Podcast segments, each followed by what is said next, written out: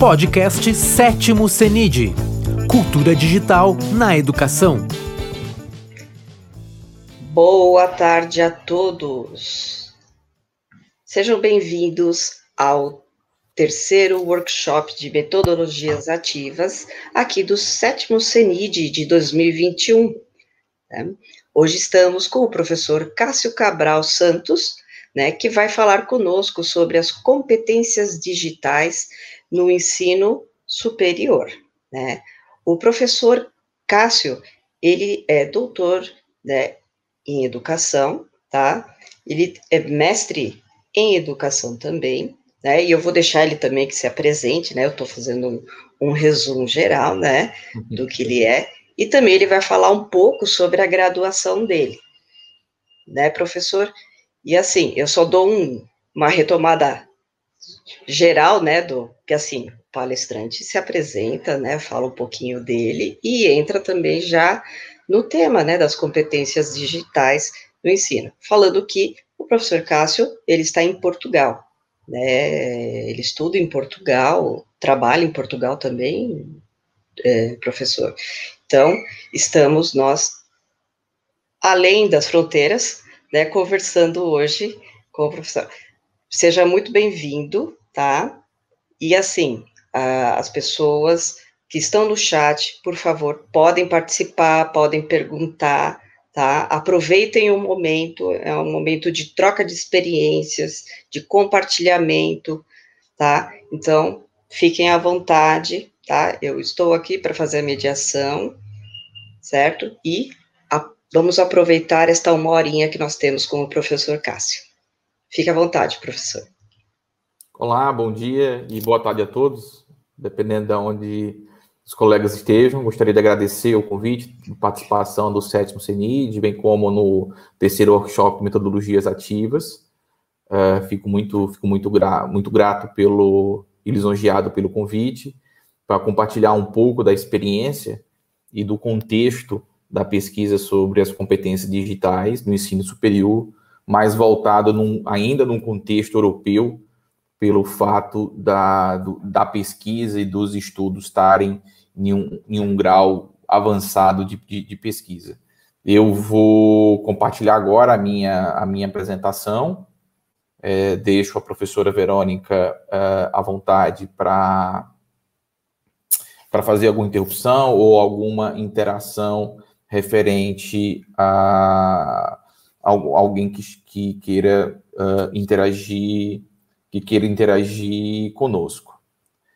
Uh, então, uh, o tema é as competências digitais do ensino superior. Eu estou aqui na. Gostaria só de perguntar se vocês estão vendo com perfeição a minha apresentação. Professora Verônica? Ok. Então, eu estou nesse momento aqui, como a professora falou, eu estou no Instituto de Educação da Universidade de Lisboa, eu já moro em Portugal há alguns anos, da onde eu fiz boa parte da minha, do meu trajetória, da minha trajetória é, acadêmica. Para que nós possamos iniciar a nossa discussão sobre a nossa discussão sobre competência digital, eu acho que é, inicial, é, inicialmente nós precisamos fazer um ponto de situação. É como nós chegamos na discussão sobre competência digital. Isso é muito importante, principalmente no Brasil, porque é, iniciou há pouco tempo essa, esse processo de investigação e é importante a gente pôr um ponto de situação. Então, a importância das competências digitais está, ela, ela está no centro de discussão das principais organizações globais, como, por exemplo, Unesco, Nações Unidas, Conselho da União Europeia e também a Comissão Europeia. Então, todos esses órgãos de, de abrangência, de grande abrangência, eles têm programas, panoramas, é, frameworks, quadros regulatórios que promovam e organizem dentro, de, dentro da sua respectiva área as competências digitais, sejam elas competências digitais para os cidadãos, sejam competências digitais para as organizações de ensino, competências digitais para os docentes, que especificamente vai ser o tema aqui, o tema aqui da nossa da nossa discussão.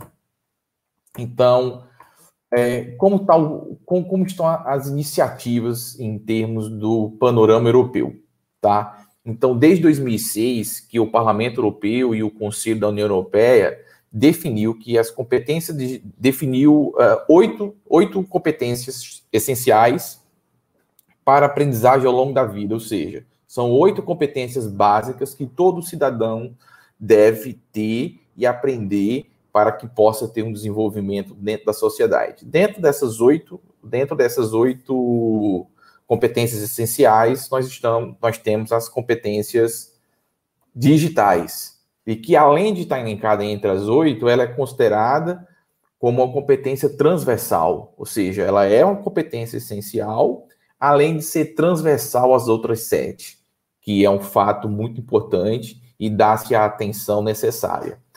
É, em 2010, a, a, União Europeia estabeleceu um documento chamado Estratégia Europa 2020, ou seja, os documentos europeus normalmente estratégicos, eles sempre tratam um universo ali de 10 anos. Então, em 2010, elaborou-se uma estratégia para o desenvolvimento competitivo da, da Europa até 2020, e dentre as estratégias está contido a, a estava contido a agenda digital, que era uma agenda digital do, durante esses 10 anos, que, pro, que, que promovesse a digitalização e, e criasse um ambiente favorável ao desenvolvimento da Europa, bem como o DESE, que é uma, uma métrica, é um parâmetro que mede a competitividade dos países na União Europeia.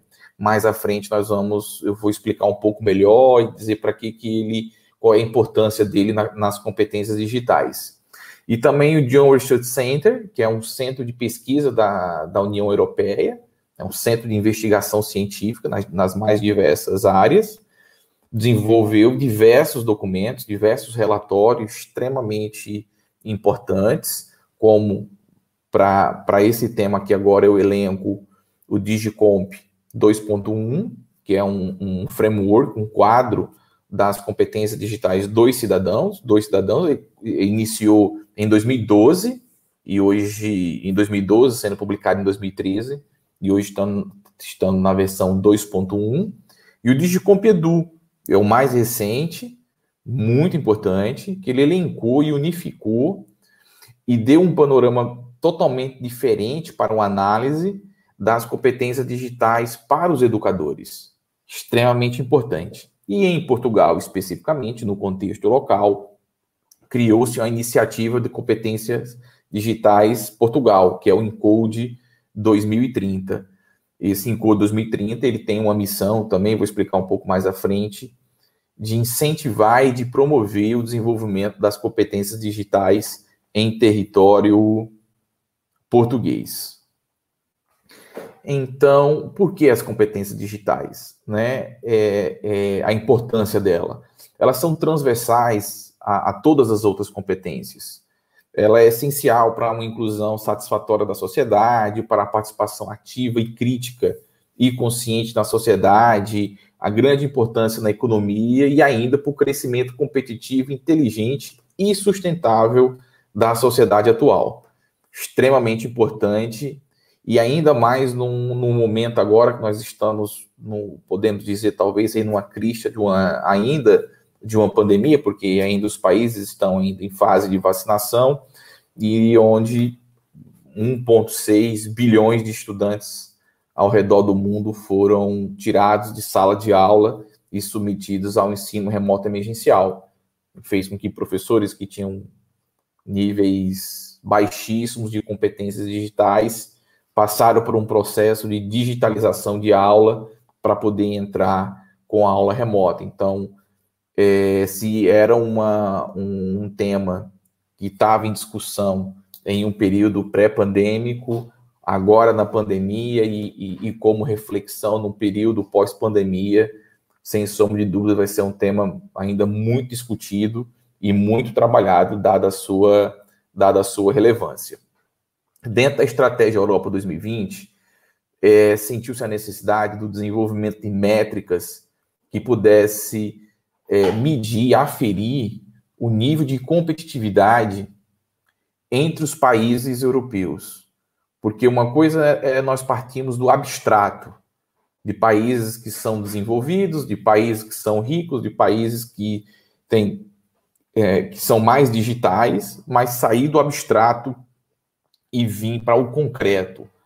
Então, foi desenvolvido o DESE, que é o Digital Economy Society Index, que é um, um, um número, é um ranking, então, é por parâmetros e segue, ele, ele é realizado desde, desde 2015, e ele mede o tão quanto cada país, a competitividade, a competitividade digital de cada país em relação aos outros membros. Então, esse é o primeiro ano que ele é Europa 27, antes nós tínhamos também o Reino Unido o Reino Unido nessa lista. Esse ano o Reino Unido já não participa mais, mais dessa, dessa lista, em virtude da saída da União Europeia.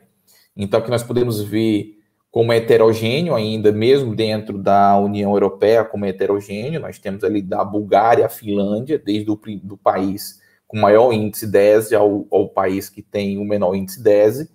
E trazendo aqui para um, um caso concreto, não podia deixar de dar o exemplo especificamente de Portugal, Portugal aqui está na 19 19 posição em relação aos 27 Estados-membros. Mas é importante a gente fazer a seguinte referência. É muito complexo nós compararmos Portugal, que é um país desenvolvido, mas é um país pequeno, compararmos, por exemplo, com a Finlândia, que além de ser um país pequeno, é um país hiperdesenvolvido e super rico. Então, é, é muito usual fazemos uma comparação dessa não em relação à posição global, mas em si a posição em relação à média da União Europeia. Então, a gente acredita que isso seja muito importante, e especificamente Portugal, em relação a, ao índice ao índice geral, ele está ali na posição 19, porém com cinco cinco posições após a média da União Europeia, que é um, não é um resultado positivo. Nós estamos falando aí de 27 e nós estamos cinco depois da média. E dentro do DESE, nós temos ali ainda cinco dimensões, que é conectividade, capital humano, utilização da internet, é, interação de tecnologia digital e serviços públicos digitais. E a competência digital está exatamente no capital humano.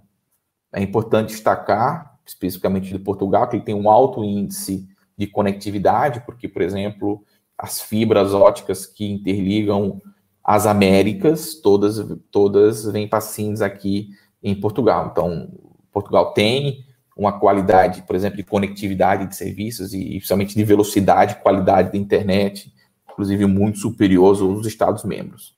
Mas voltando ao capital humano, é possível nós fazermos uma análise uma análise mais detalhada.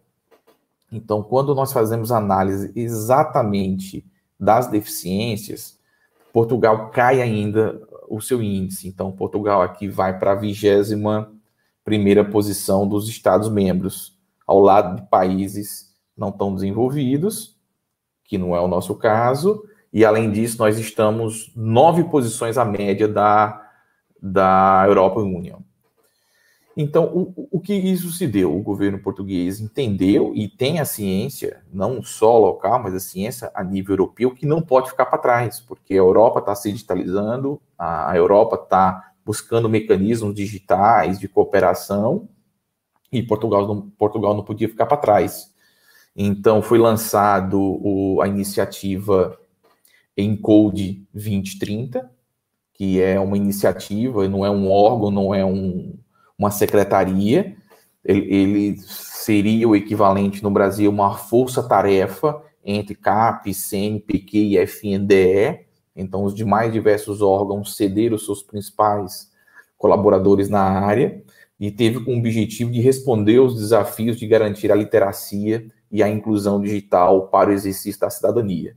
Então, então ele tem métricas específicas até 2030, então Portugal no ano que iniciou o programa, em 2016, 47% da população tinham competências básicas, ou um pouquinho mais do que básicas, para acesso à internet, por exemplo, e a meta, comparando com a média da União Europeia, era 56% e a Finlândia 73%.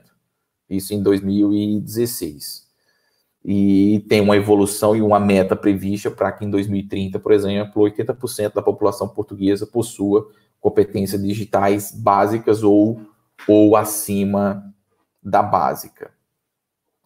Então, esse aqui é o, é o documento-chave das competências digitais para os educadores, é um documento assim muito recente.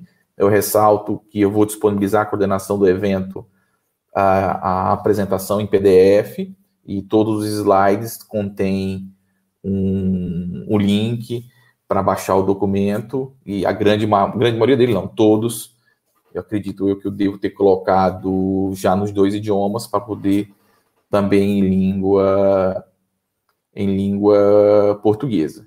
Importante destacar que este, este quadro de referência de competência digital, ele está organizado em seis áreas com 22 competências. Então, ele tem a área de envolvimento profissional, avaliação, recursos humanos, aprendizagem e, e ensino e aprendizagem, capacitação dos aprendentes e promoção da competência digital dos aprendentes. Então, são seis áreas, mas é importante ressaltar o seguinte, que ele foi desenvolvido por um consórcio, por pesquisadores de toda a União Europeia. Então, ele é um documento multilateral, um documento validado a nível de continente, então não a nível de país. E ele foi desenvolvido como um conceito de relatório e de que ele não é específico quanto ao nível de ensino. Ele não é específico ao nível de ensino, ou seja, ele é um quadro base para os educadores e ele não tem, por exemplo, a especificidade de professores de um ensino superior, como, por exemplo, é, dentre essas referências para o ensino superior, por exemplo, faltavam aqui algumas competências digitais, por exemplo, para pesquisa, análise e tratamento de, de, de, dados qualitativos e quantitativos, gestão e desenvolvimento de, de produção científica, busca, seleção e divulgação científica. Então, são áreas que não são contempladas de que podem ser desenvolvidas por outros investigadores como extensões do Digicompedu. Então, por exemplo, esse é o quadro básico que todo educador deve ter, mas para um, um educador, ou seja, um docente do ensino superior, deve também ter esta outra área, como, por exemplo, esse quadro não abrange competências específicas para a docência online, na educação à distância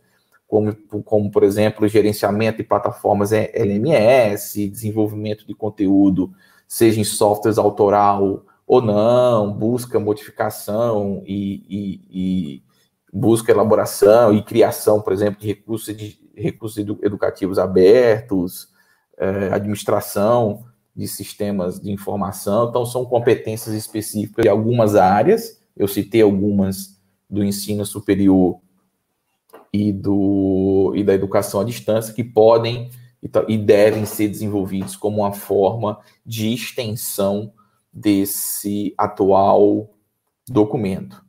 Ele foi desenvolvido, é, o nível de proficiência ele é baseado na taxonomia é, de Bloom renovada, e ele segue a mesma lógica do quadro europeu comum de referência para as línguas, ou seja, aquele, aquelas letrinhas da, do curso de idioma. Então, se você lê A1, A2, B1, B2, C1 e C2.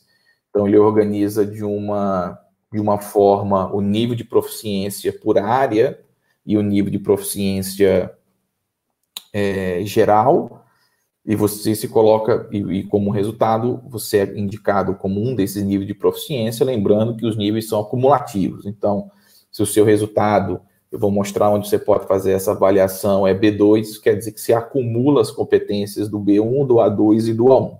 E também está separado ali em três, em três ciclos ali, desde o iniciante ao intermediário e o nível avançado C1, C2. Então, em vez de desenvolver uma escala nova do zero, os autores tiveram a grande ideia de absorver uma escala já utilizada e de fácil de fácil é, é, interpretação e que dê uma capacidade comparativa. Então, em poder dizer que a área de avaliação, por exemplo, dentro daquelas seis áreas, tem nível A2 e a área de, de recursos digitais teve B2. Então, é muito fácil para o docente, principalmente a nível, ainda a nível europeu, que está familiarizado com esse quadro de referência, poder fazer uma valorização. Então, o A2 é menor do que B2, do que simplesmente nominar com, com, com um número. E nós temos uma falsa perspectiva, uma falsa impressão, né? Contrariamente com aquilo que, que era esperado, é, verifica, é, verifica que os nossos professores, aqueles que entram agora ou entrarão muito em breve na profissão, não trazem consigo níveis de conforto na interação com as tecnologias tão elevadas quanto era esperado. Porque os professores que estão em formação, que entraram agora no processo de formação, por exemplo, eles podem até ter um nível de interação com as tecnologias, mas isso não reflete na prática de ensino.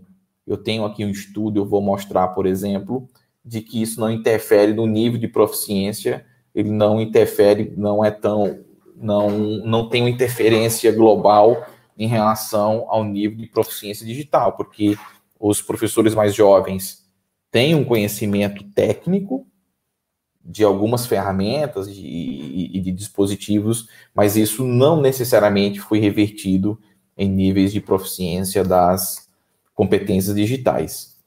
E, e esse advanço, essa, essa absorção do, do mercado, trouxe um, um, um novo paradigma, um, um novo desafio, aliás, para o ensino superior. Ele trouxe uma pressão muito grande ele trouxe uma pressão muito grande para o ensino superior. Né? Diversos fatores col colaboram com isso. Por exemplo, é, os docentes que têm níveis é, elevados das habilidades nas TICs, nas tecnologias de informação e da comunicação, eles têm, em média, 7,9% dos salários mais altos. E ainda a população com os baixos níveis das TICs tem um, um, maior risco de perca do emprego devido à informatização e automação do processo. Então, tudo isso levou para o um ensino superior uma nova pressão, porque além de formar os estudantes nas, nas habilidades, nas técnicas da formação profissional ali do ensino superior, ele também tem que investir tempo, ele tem que também promover a competência digital naquelas áreas dos seus estudantes.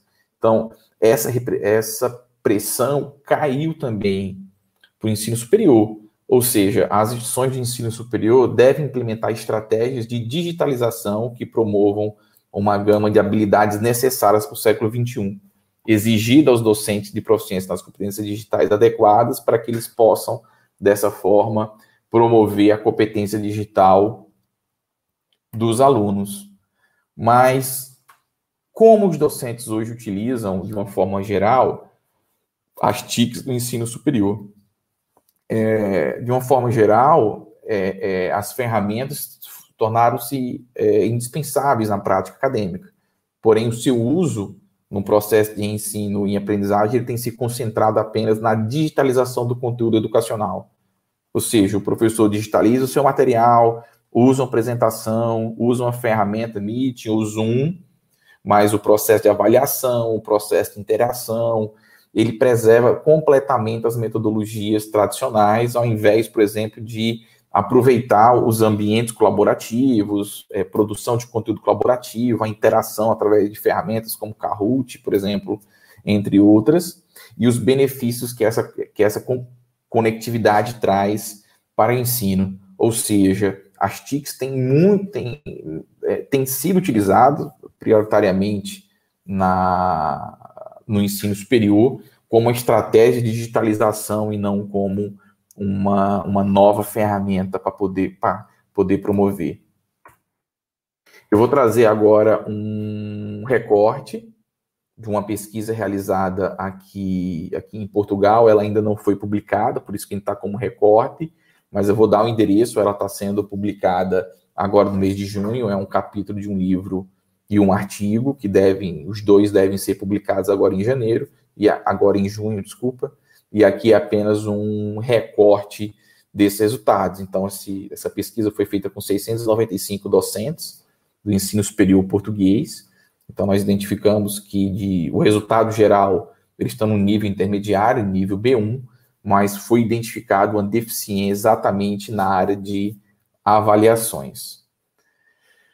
Conseguimos remover, pelo menos em, em termos de ensino superior, grandes discussões que traziam é, diferença do nível de competência digital por gênero, não foi identificado. Então, a nossa amostra foi bem significativa em termos percentuais e também de distribuição de gênero, mas não foi identificado, ou seja, não há diferença do nível de competência digital quando a gente considera o gênero do docente. Já o nível de formação, ele trouxe uma certa diferença. Então, aqui eu estou tratando do nível de, de formação, ou seja, se o professor tem graduação, mestrado ou doutorado, obviamente, boa parte da amostra é de doutores e mestre, mas nós tivemos também uh, graduados dando aula no ensino superior, que também, em alguns casos, também como no Brasil, também é, também é permitido e ficou nítido que em duas das, das seis áreas, ensino, aprendizagem, capacitação dos aprendentes, os doutores e os mestres, ou seja, o, o, o, os mais elevados níveis, eles tiveram uh, níveis de proficiências, uh, nível de proficiência superior aos, aos docentes que têm apenas a graduação. Diversos outros estudos corroboram com isso, de que atividades de pesquisa, de busca, a investigação científica em si seja um agente promotor de competência digital. E trouxe também um grande alerta que, independente do nível acadêmico, do nível de formação do docente, todos detêm o mesmo nível, o nível deficitário, importante ressaltar, em relação à avaliação. Quando nós uh, trazemos para a faixa etária, é, é, é nítido no gráfico que apenas uma única área traz diferença em relação a, ao nível de proficiência, que é capacitação dos aprendentes. Podemos ver que nas três primeiras áreas, é envolvimento profissional, recursos digitais, ensino e aprendizagem e promoção das competências digitais dos aprendentes, todos estão nível B1 igual, a avaliação, novamente, todos têm um resultado inferior, mas em capacitação dos aprendentes, as faixas etárias intermediárias possuem um nível de competência digital superior à das extremidades. Resultado muito semelhante em tempo de quando falamos tempo de carreira, até porque esses dois fatores estão é, parcialmente interligados, em virtude do, da, da, do tempo de carreira ser um, um dos fatores, em virtude estar tá, tá ligado também com a, com a faixa etária. Também na área de capacitação dos aprendentes, as faixas etárias, as faixas de tempo, de tempo, as faixas de tempo de carreira intermediária, elas possuem um nível de proficiência nas competências digitais superior à das extremidades, ou seja, os, os, os professores mais jovens não têm relação com o nível de proficiência mais alto, em si, os que têm um tempo médio de carreira da mesma forma da, da faixa etária. É, a, as instituições de, de ensino superior, elas têm que acolher no seu interior uma nova realidade o ensino e aprendizagem de hoje estão cada vez mais móveis, constantes, ambíguos e tecnologicamente mediados, acontecendo, acontecendo não somente nos limites arquitetônicos das universidades, mas sim anytime, anywhere, ou seja, a educação agora ela acontece em qualquer lugar e a qualquer hora. Mas para isso, o docente tem que ter o conhecimento, o docente tem que ter a sua base, tem que ter a sua informação, tem que ter um nível de proficiência nas competências digitais confortável, para que possa, dessa forma, retirar um, um proveito máximo é, do conteúdo e das facilidades e da interação que é permitida, e além disso, promover na promover nos estudantes o, o, o nível satisfatório também de competência digital, visto que esses irão precisar no mercado de trabalho.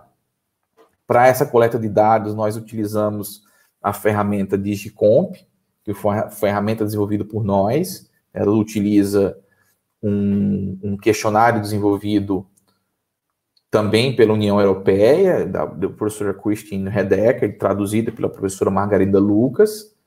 Então, os professores preenchem esse questionário e todos ficam convidados a preencher e recebem automaticamente no seu e-mail a sua avaliação com o resultado em que nível de proficiência você se encontra. E também é, é, é possível, através dessa ferramenta, o desenvolvimento de relatórios para instituições. Então, por exemplo, nós podemos criar aqui descomptest.io barra CENID, todo mundo do CENID preenche o questionário e no final eu consigo ter o nível de proficiência de todo mundo que preencheu esse endereço. Isso é muito importante é, para instituições de ensino, porque com a aferição exata do nível de proficiência, de quais são as áreas mais deficitárias dos docentes, é possível, por exemplo, é, realizar ações de formação muito mais específica. É, Portugal agora mesmo está com um programa a nível da educação básica, eu acho que com, acho não, são 80 mil professores, então 80 mil professores preencheram é, uma avaliação das competências do, dos níveis digitais, 80 mil professores, o governo chamou especialistas, treinou 400 professores formadores em competências digitais, e com base nesse resultado, eles estão agrupando os professores por áreas de deficiência e nível de deficiência. Então, não é justo colocar, por exemplo, na área de recursos digitais, um professor A2 fazer uma formação com um professor C1. Porque se o docente fizer um trabalho na média, ele vai ser é, desestimulante para o professor que tem um nível C1 e vai ser um nível muito superior e também vai desestimular o professor que também está na área A2. Então, dessa forma, o governo promove um agrupamento por mérito e deficiência, ou seja, ele junta os alunos de acordo com o nível por área e dessa forma consegue, por exemplo, desenvolver programas para levar todo mundo do nível básico para o nível intermediário. Todo mundo que está no nível intermediário levar para o nível avançado. Então, dessa forma, está é, é, tá sendo desenvolvido, é um programa que vai durar, eu acho que pelo menos mais um ano na frente, mas eu não tenho dúvida que vai trazer grandes resultados, ressaltando que, que este programa é na educação básica. Para finalizar, essas são as duas publicações que a gente tratou aqui, esses dados, ali foram só apenas algum, algum recorte, e aqui está o endereço da onde nós vamos, é, todos dois vão ser publicados agora no mês de junho, por isso que já está com, com a data 2021, mas todos podem acessar o endereço discontest.eu barra blog, que lá todas as publicações feitas nesse sentido serão linkadas. Então aqui eu agradeço a participação de todos, e embaixo do meu nome tem o link, que ali no link tem os meus dados de contato, e eu me coloco à disposição de todos vocês. É bastante interessante. Eu até entrei aqui para olhar o site né, do, do Digicomp. Eu que trabalho com a parte de idiomas e te, trabalho com a parte de proficiência de espanhol, né? Segue hum. bem a linha né, do A1, A2, B1, B2, né? E a gente trabalha bastante com as crianças, né? Com essa parte de, de da proficiência, né? Que é uhum. extremamente importante, né? Ainda usando pelo espanhol, no meu caso é o espanhol, que é o marco comum europeu também, né? Ah, e é que, que usa justamente que não, não é que eles querem é, alguém extremamente fluente, mas eles querem que alguém consiga como, se comunicar, né, nos países, né? Então eles vão passando pelos pelos pelos níveis, né? E os livros são feitos, né, justamente, né, eles aparecem a 1, a 2, B1, B2, né, eles querem e fazem justamente os livros justamente para passar por esses objetivos, né? E, Exato. Justamente para serem é, formados, né, na parte oral, na parte escrita, para que na prova, né, na, no caso da prova oral, eles consigam pelo menos o, o aluno, não o aluno fluente, mas um aluno que consiga ir ao país e consiga aquela comunicação, né, uhum. né, consiga pelo menos não sair com um tique, né, como eles brincavam, né, na época da escola, né, sair fazendo, né, o, o polo, o tique, o pódio e, e, as, e, toda essa, essa mímica, né, que é feita com relação ao, ao uhum. espanhol, né, a, e, como pelo menos se ele se perde, se ele consegue pelo menos dizer onde ele está, ir a um hotel, né, ou assim, o um mínimo da comunicação, né, porque muitos pensam que a proficiência, é, em, muitos, em muitos casos, a, o aluno tem que ser fluente, né, eles falam, nossa, eu vou ter que sair de lá fluente. No caso do espanhol, o C1, C2, já é para mais para universitários e alunos que estudam fora ou que já moraram fora, né? Já, já são os níveis já bem mais avançados, né? Tanto que o B1, B2 ele fica como o escolar, né? A gente coloca eles como escolares no espanhol, né? Para os alunos. Uhum. E o C2 para quem vai morar fora, vai trabalhar fora, ou já morou, né? Tem uma, um convívio já bem mais imersivo, né, com o idioma. Correto. Né, já tem uma, uma, uma vivência maior também, né. Então, assim, é muito interessante isso. E eu, eu gosto bastante. E essa competência digital também é, é, é importante. É, é importante também.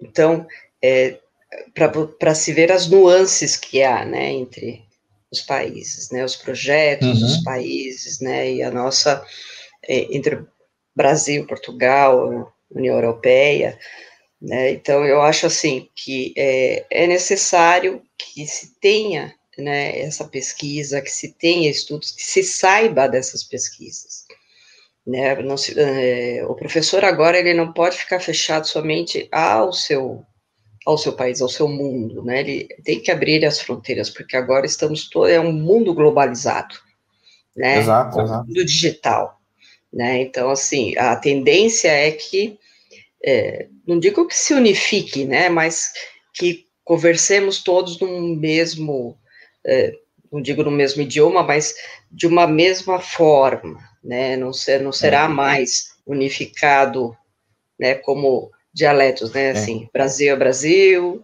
né? Europa. Eu costumo, eu costumo dizer que, que há pouco tempo atrás, quando um docente entrava em sala de aula, é, funcionava quase como um pacto. Sim. O docente ali trazia, era quase um pacto secreto, porque o docente levava ali o seu conteúdo, levava ali a sua informação, levava ali a sua transparência, e quando ele saía, tudo ficava ali. Era Sim. quase um pacto. Hoje não, hoje dificilmente, muito difícil hoje, que eu vejo aqui na graduação, pouco, muito pouco provável que qualquer aula hoje não, não esteja sendo gravada, pelo menos em áudio. Sim. Todo não. aluno grava o áudio da aula hoje. Todo aluno Sim, e com, na minha época, isso em 1900 e lá, século passado, eu tinha a mania da, das, na, na faculdade eu tinha mania de gravar as aulas num gravadorzinho. Não era nem o celular, uhum. não existia, não tinha ainda. Era no gravadorzinho, depois passar a aula ouvindo, né? Ou seja, eu gostava de ter trabalho, né? Eu gostava, porque uhum. eu tinha, tinha não, tenho, né? Um foco de, de, de concentração, às vezes, é, dependendo do tema, eu me distraía rápido, então eu tinha que gravar, porque senão eu ia até um certo ponto e o resto do, da aula eu já me dispersava, já, né? Já, já deu, né? Já deu, já. Então, é, que é o que eles dizem agora, que era o. É, que os, as crianças têm, né, que é o hipera, é, hiperativa, né, então eu já me desfocava rápido, né, me, desfo, me desfocava rápido ou se eu já tinha entendido e alguém perguntava, ah, pronto, né, não entendi, ah, aí pronto, acabou a aula para mim. Mas, na nossa época não tinha nada disso, né, então era assim, ou era dispersa, né, ah, vive no mundo da lua, ou tá ali, né, então assim, e você, então eu usava esse, essa estratégia da, da gravação da aula. Agora, né, com essa entrada, né, da, do ensino remoto, do on-off, de todo esse processo que a gente está tendo agora, em que o professor foi é, nem inserido, né, ele foi jogado no palco, né, então agora você vai dar a aula, com o uso de tecnologias, querendo ou não, aqueles que falavam, ah, na semana que vem eu faço, na próxima eu vejo, ah, não, mais para frente, quem sabe, acabou, não tem mais a desculpa. Então, ele agora, ele sim, ele vai ter que fazer, né, ele vai ter que passar por todo esse processo, né, e vai ter que realmente conversar e é, seguir o idioma, né? Ou seja, vai ter que falar a língua da tecnologia, né? Tendo a tecnologia, lógico, como a sua ferramenta de trabalho, né? Ela é, um, é uma ferramenta, ela não vai entrar no lugar do professor. O professor continua sendo professor, por isso que ele tem que sair em busca do conhecimento. É, o professor continua sendo professor, isso é indiscutível. Mas com a avanço da tecnologia, e principalmente com, com, com a pandemia, nós, tamo, nós vamos nos dar nos próximos três anos por uma revolução que nunca aconteceu. Sim. Eu vou dar um exemplo. É, todas as escolas de língua do Brasil é, partiram para o ensino remoto, porque as aulas presenciais foram suspensas ou elas o que elas eram absolutamente contra uh, a aula online de línguas, por exemplo, elas tiveram que aderir, porque foi uma questão de sobrevivência. Ok, ótimo, aderiram. Uh, em grandes centros, como São Paulo, por exemplo, onde você passa duas horas facilmente no trânsito, será que os pais dessas crianças vão voltar para o ensino presencial no sábado para aula de línguas ou eles vão permanecer com aula remota via Zoom? É uma boa discussão. Certo. Você sabe que muitas editoras, em especial as, as de espanhol, elas já lançaram livros já é, baseia com o modelo da sala de aula invertida, né? Já via, é, já já vendo, né? Futuramente, vendo e a gente já já sabendo, né? Que provavelmente será a sala de aula invertida, o eixo, faço, né? Da, do que vem é, mais para frente. Mais uma ponderação se o pai vai contratar uma escola para ter aula remota do filho, não precisa ser a do bairro, ou da cidade, ou do estado, ou do país. Ele pode contratar uma escola na Espanha. Uhum. Porque a aula vai ser em espanhol. Então, por exemplo, no, no, em línguas, por exemplo, o pai, que o filho tem uma noção de espanhol, ele pode contratar uma escola na Espanha. Sim o seu filho de inglês. Mas... Pode ficar um pouco mais caro, mas não necessariamente. É. Mas não necessariamente em algumas áreas. Será que o estudante do ensino, do ensino superior, que passou um ano em aula remota, estudante de administração, de direito, economia, principalmente os cursos ligados às ciências sociais, em virtude da, da maior parte da ausência do laboratório esses alunos vão procurar uma especialização presencial ou à distância? Eles não vão voltar para o presencial.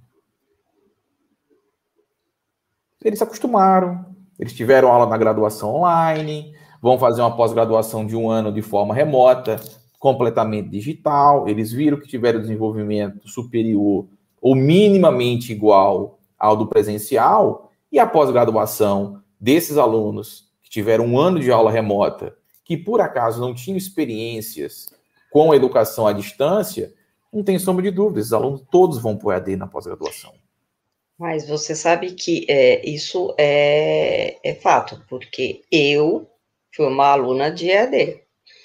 Comecei com o tradicional, presencial, mas quando eu fui para EAD, eu simplesmente deixei o presencial. Eu não faço um curso ou alguma coisa que seja presencial. É tudo EAD. Tudo. Tudo. Só o último mestrado que não teve como, né? Mas foi, é, foi presencial por enquanto. Mas foi assim, mais ou menos, porque eu só fui fazer as, as presenciais e depois era tudo via Meet, mas a especialização foi EAD. Então, então, Ela foi uma das primeiras imagina... EADs, né? Foi uma das primeiras EADs de São Paulo. Então, é, já começou ali, e ali foi atender. E você acostuma, porque você gera um tempo, você gera uma agenda diferente, você gera um ciclo, uma rotina diferente, né? Então, é, tudo isso. E os alunos, agora mesmo das escolas, eles estão acostumando a ter essa aula remota, eles estão acostumando com uma rotina diferente, não da escola, né? Não da presencial, mas sim da remota. Então, a tendência realmente é que a gente comece a ter uma mudança, né? Que essa mudança que levaria uns 15 anos e ocorreu em nove meses, né? Que foi no, uhum. a, é, forçada da pandemia, para nós foi uma maravilha, mas agora é só ajustar todo esse processo, as instituições se ajustarem, as escolas se ajustarem, todo, né, os professores com as formações, porque pegou, lógico, todo mundo de surpresa inicialmente. Sim, claro, claro, claro. Né? Os claro. professores começaram com, com a vida de youtuber primeiro, né? Eles, a gente brinca, né? Começaram a, é, a se expor, que era o que a gente não queria fazer inicialmente, que era conversar por uma pela videoaula, né? Que era a última coisa uhum. que a uhum. gente queria fazer. Eles foram pelo mais difícil, né? Que foi se expor, né? Que foi o pacto não foi mais só com os alunos, o pacto foi com a família inteira, com a internet ou seja, mundial. Né? Na minha primeira capacitação que eu falei, gente, vocês vão aparecer não só para o aluno, para o pai, para o avô, para o tio. Então, é aquele professor que o aluno falava que gostava muito da aula, toda a família vai assistir. Então, ele tinha que ter um cuidado com a aparência, um cuidado com tudo, não podia chegar acordar atrasado e chegar uhum. daquele uhum. jeito, igual chegar na escola, às vezes, né, todo, todo, por quê? Porque agora você correu o risco de virar um meme, né, de virar de tudo. Por quê? Porque é agora porque... você é celebridade, ou seja, Exatamente. mundial. É aquilo que é. eu falei um pouco atrás. No Sim. ensino presencial, era um pacto que você tinha com os seus estudantes. O pacto Hoje, se abriu. E o, hoje, até o ensino presencial, não há nada que o professor não fale que não esteja sendo gravado. E Sim. quando nós viemos agora para o ensino remoto, foi quando houve exatamente a digitalização do processo de ensino, por isso que a gente não pode tratar de educação à distância, e sim de ensino é. remoto. O professor, obviamente, não por falta de capacidade, mas é porque não houve uma preparação para si, que era uma pandemia, o professor tem que fazer o que é bom para ele, o que eu sei, dar aula para frente de alguém. Então, vou ter que dar lá para frente da câmera. Então, o Sim. professor encarou aquilo ali como uma sala de aula e fez ali sua aula, fez sua aula remota. E eu conheço diversos professores, principalmente da educação básica, que tinham dois ou três filhos do lado com aula remota e ele dando aula remota. Então, assim, Isso. foi um grande desafio para o corpo dos professores encarar essa pandemia, da mesma forma que os alunos é, principalmente do ensino superior, os alunos que terminaram agora o ensino, o ensino médio, ingressando no ensino superior, e o pessoal do ensino superior ingressando na especialização, você pode ter certeza que a visão que eles têm sobre tecnologia é muito diferente. É muito diferente o processo de escolha da nova fase. Da mesma forma para os docentes.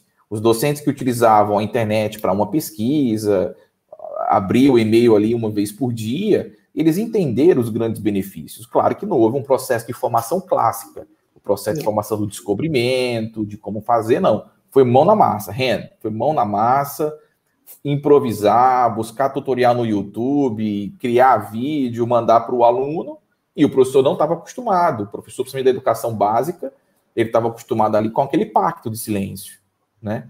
E agora não, agora ele mandou um vídeo, ele botou criou uma página no YouTube onde manda o vídeo para os pais, manda o vídeo para o aluno. Então, o pai está lá em casa assistindo a aula do professor, que até então uh, o professor uh, tinha ali a, a, catedrática em sala de aula, que ninguém podia entrar, que era só ele, e ele saiu do universo de 20, 30 alunos para um universo crítico, onde as pessoas vão escutar o conteúdo dele e vão dizer, professor, não é mais bem assim. As novas referências dizem que não é bem assim. Pode ser dessa outra forma. Então, trouxe o contraditório para eles e também eles se acostumaram, porque aonde ele tinha como uma fonte de pesquisa o conteúdo analógico, o livro e etc., hoje ele vai no YouTube e você tem séries fantásticas das mais diversas das mais diversos conteúdos, isso sem considerar também as ciências da saúde, por exemplo.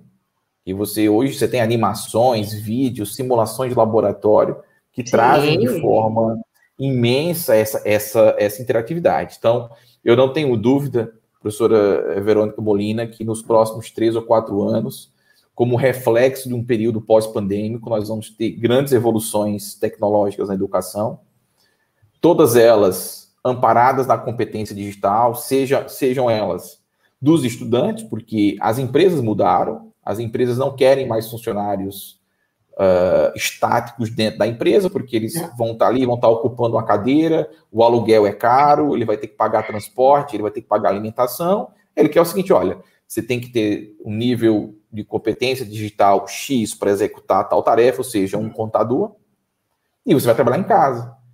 Hoje nós, hoje nós conseguimos entender da seguinte forma: qual o significado de um escritório de contabilidade com 200 contadores dentro do escritório? Você pensa, nossa, mas que queima de energia. Se eu poderia ter 50 lá e 150 trabalhando em casa. Da mesma forma de um escritório advocatício, porque não há mais papel.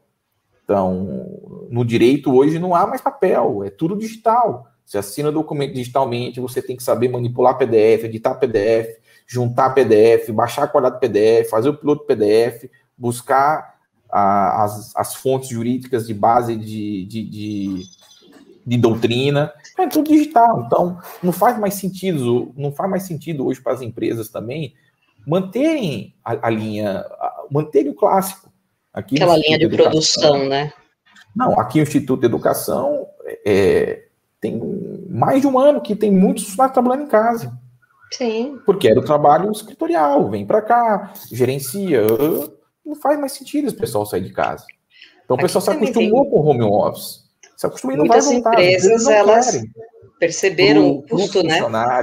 Isso para o funcionário, é, muitas vezes ele é muito positivo, porque ele não gasta gasolina, ele está em casa, às vezes é, é possível fazer um bom trabalho em casa e a empresa se beneficia, além da redução de custo, que isso é, isso é notório, que o bom funcionário em casa ele rende melhor do que na empresa. Sim. Porque ele, ele na empresa ele baixa a tampa do laptop às 18. E em casa, se ele é um empregado compromissado, ele lembra de uma coisa ali sete da noite, fala, mas eu tenho que resolver isso porque eu tenho que entregar amanhã. E na empresa ele não ia poder entregar porque ele baixou a tampa do laptop às 18 horas.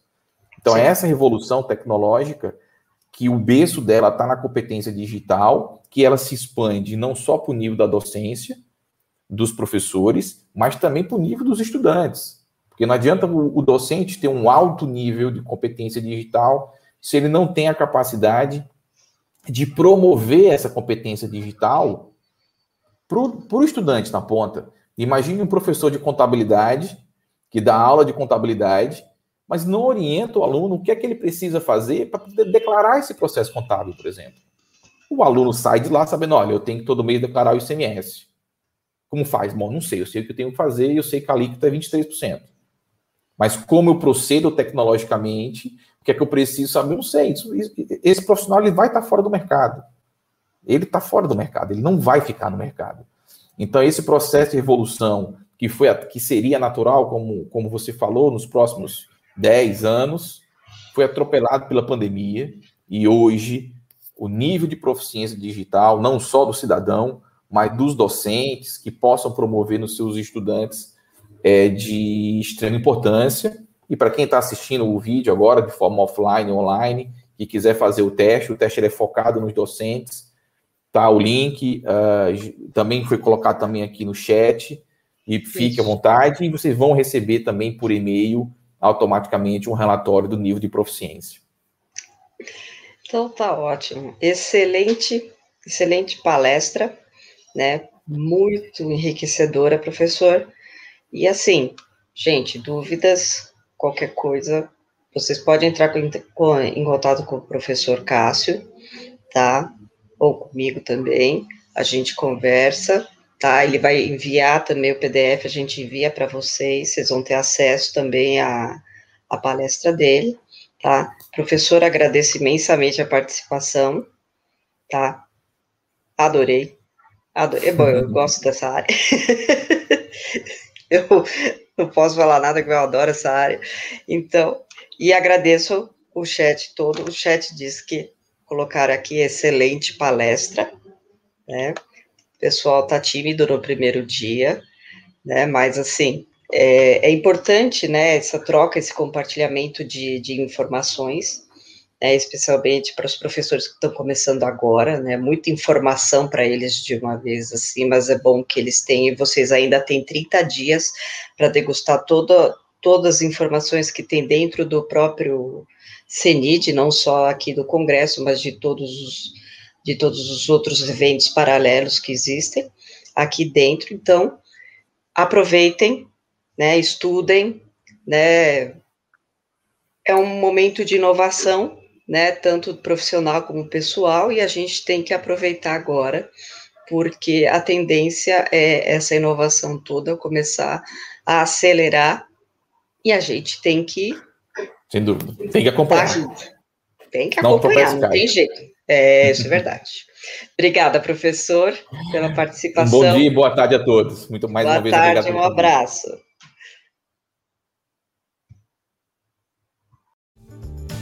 Este podcast foi produzido pelo GPID, Grupo de Pesquisa em Cultura Digital da UPF, em parceria com o Núcleo de Música, projeto de ensino do IFRS Campo Sertão.